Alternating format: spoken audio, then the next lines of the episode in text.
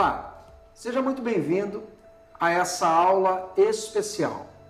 Hoje nós queremos ter um bate-papo que pode ser é, um grande passo em direção ao teu sucesso como orador, como alguém que fala de maneira pública e tem por objetivo é, falar de maneira tal que as pessoas sejam tocadas quando você comunica.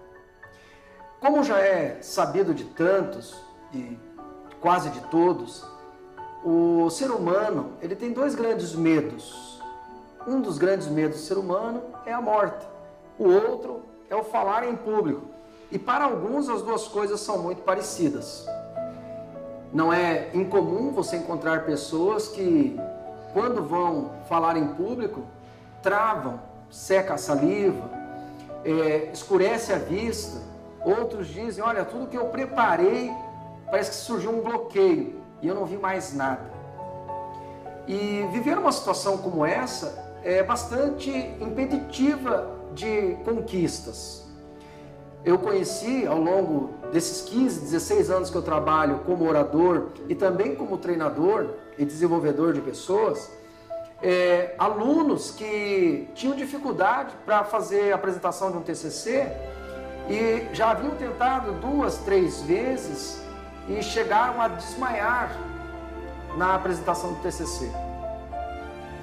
Bom, desses encontros que a vida me permitiu ter com pessoas assim, é, eu, como terapeuta familiar sistêmico que sou, busquei dentro das terapias, dentro das informações da psicologia, é, dentro da ciência, respostas para ajudar essas pessoas.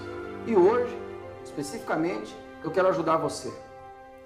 É, quando você se interessou pelo curso de oratória, eu imagino que você tinha, primeiramente, o interesse em buscar as informações, desenvolver as habilidades, as técnicas, conhecer os macetes de alguém que fala em público. E talvez isto por si só seja suficiente para você ou para alguns alunos. Mas talvez, no seu caso específico, só essas informações não bastem e você precisa de algo mais. Eu gostaria que você assistisse essa aula de hoje num ambiente bastante particular. Se possível, ou no seu escritório, ou no seu quarto, com a porta fechada, para que você possa usufruir desse bate-papo e, caso haja em você algum resquício de traumas do passado que causam em você esse bloqueio ao falar em público, para que nós possamos vencê-los nesta aula. É, ao final da aula, eu vou pedir para você fazer o exercício, um exercício sozinho. Você vai colocar uma música que nós vamos disponibilizar aqui no portal, onde, onde você tem os seus conteúdos, haverá essa música para você deixar lá é, conduzindo esse período de exercício.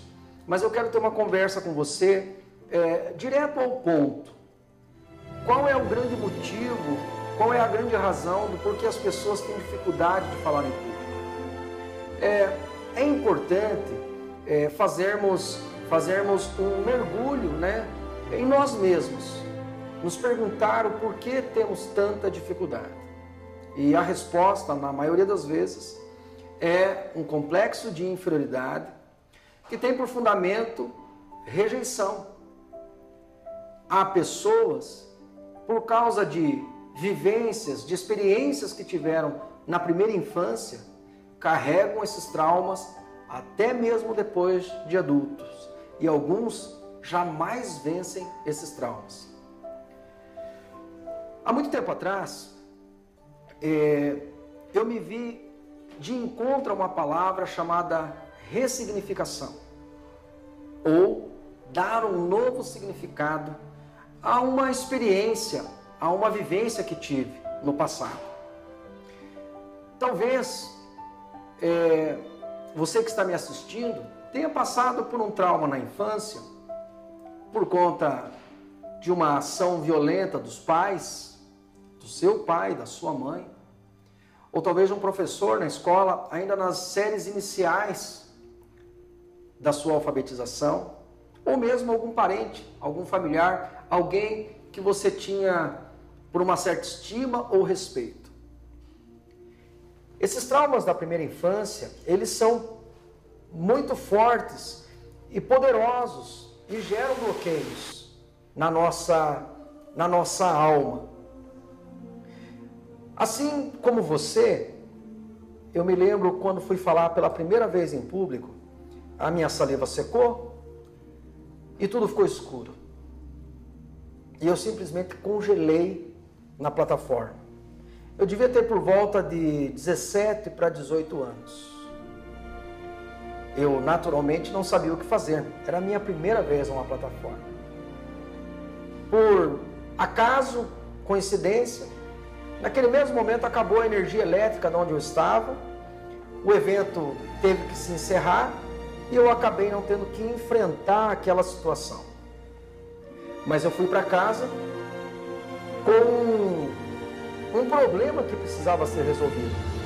Por que que depois de ter me preparado por horas, estudado na verdade por dias aquilo que eu ia falar, ter ensaiado em casa como outros exercícios que nós passamos aqui no curso, por que que quando eu estava diante da plateia, eu fiquei em tal estado de nervoso e perdi o controle e perdi a capacidade de raciocínio lógico.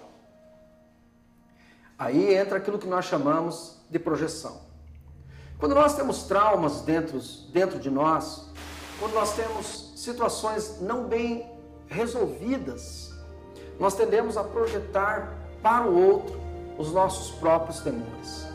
E passamos a ver nas pessoas os nossos próprios fantasmas. Deixa eu dizer uma coisa para você. Sabe aquele trauma? Sabe aquela situação lá da sua infância? Talvez o pai te chamando de, de burro, de tolo, de mongoloide, alguns dizem. Ou aquela situação em que a sua mãe agiu com certa violência contra você, ou indiferença, ou abandono. Isso tudo pode se, tor se tornar a partir daqui, um grande, um grande incentivo, um grande adubo. Se você simplesmente ressignificar. Deixa eu te fazer uma pergunta.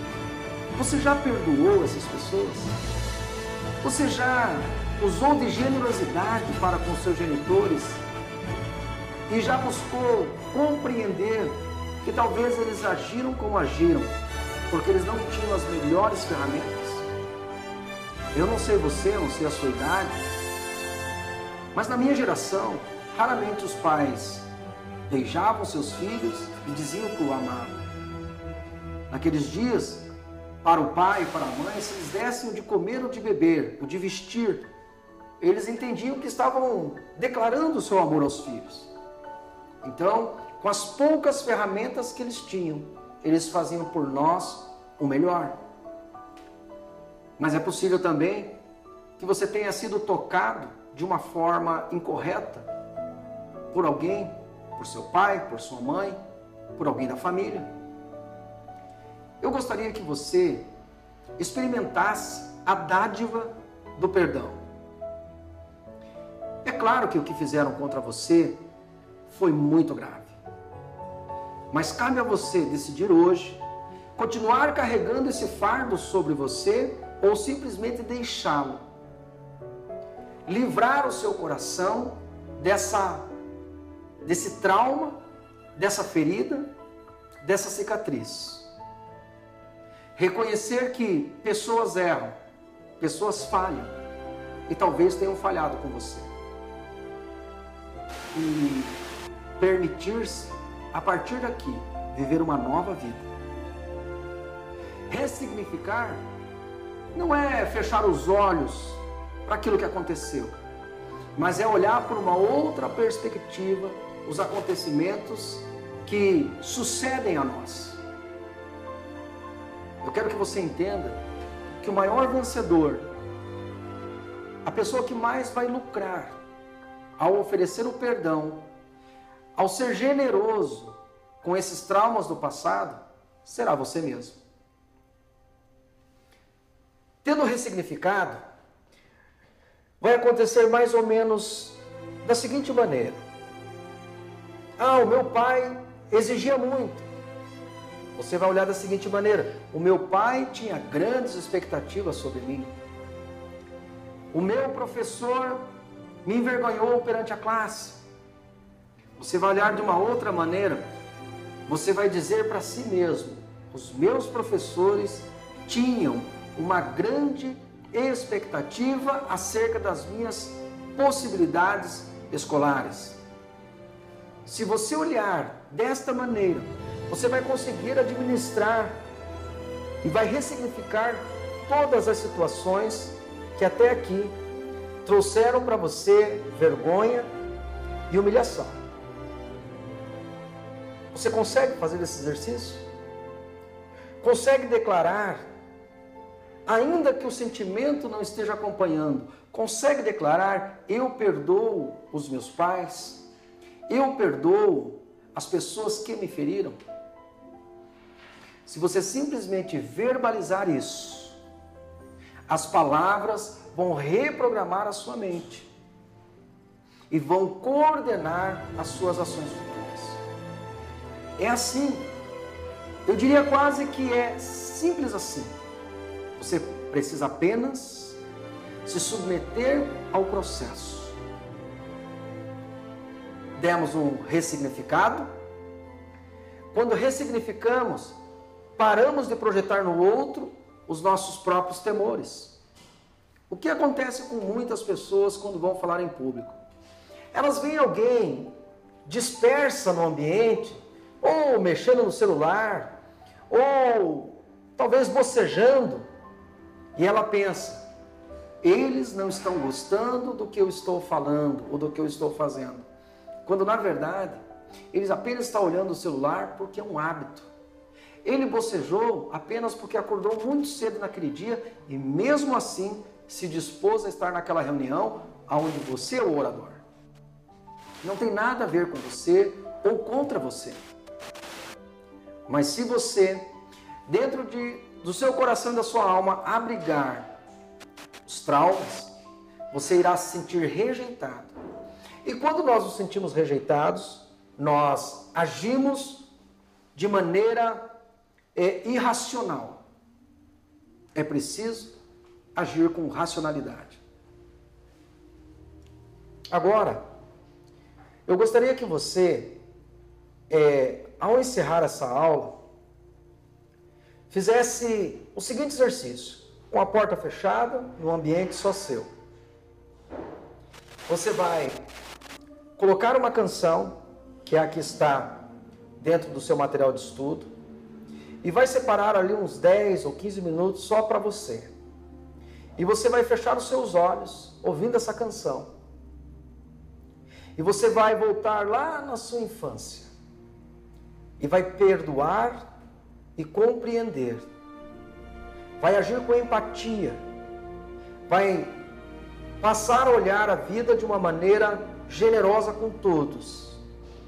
E vai simplesmente dizer: que perdoa todas as situações que a vida trouxe e que lhe machucou. E daí você vai dizer: "Eu aceito essas essas ações como um incentivo para o meu crescimento". E a partir daí, você nunca mais se sentirá rejeitado. Não rejeitado, passa a ser amado, quisto, desejado. E tudo que um orador, uma pessoa que se comunica com as pessoas, mais deseja é ser quisto e amado pelos que lhes ouve. É um exercício simples e eu tenho certeza que será poderoso na construção do seu novo eu. Vamos ao exercício?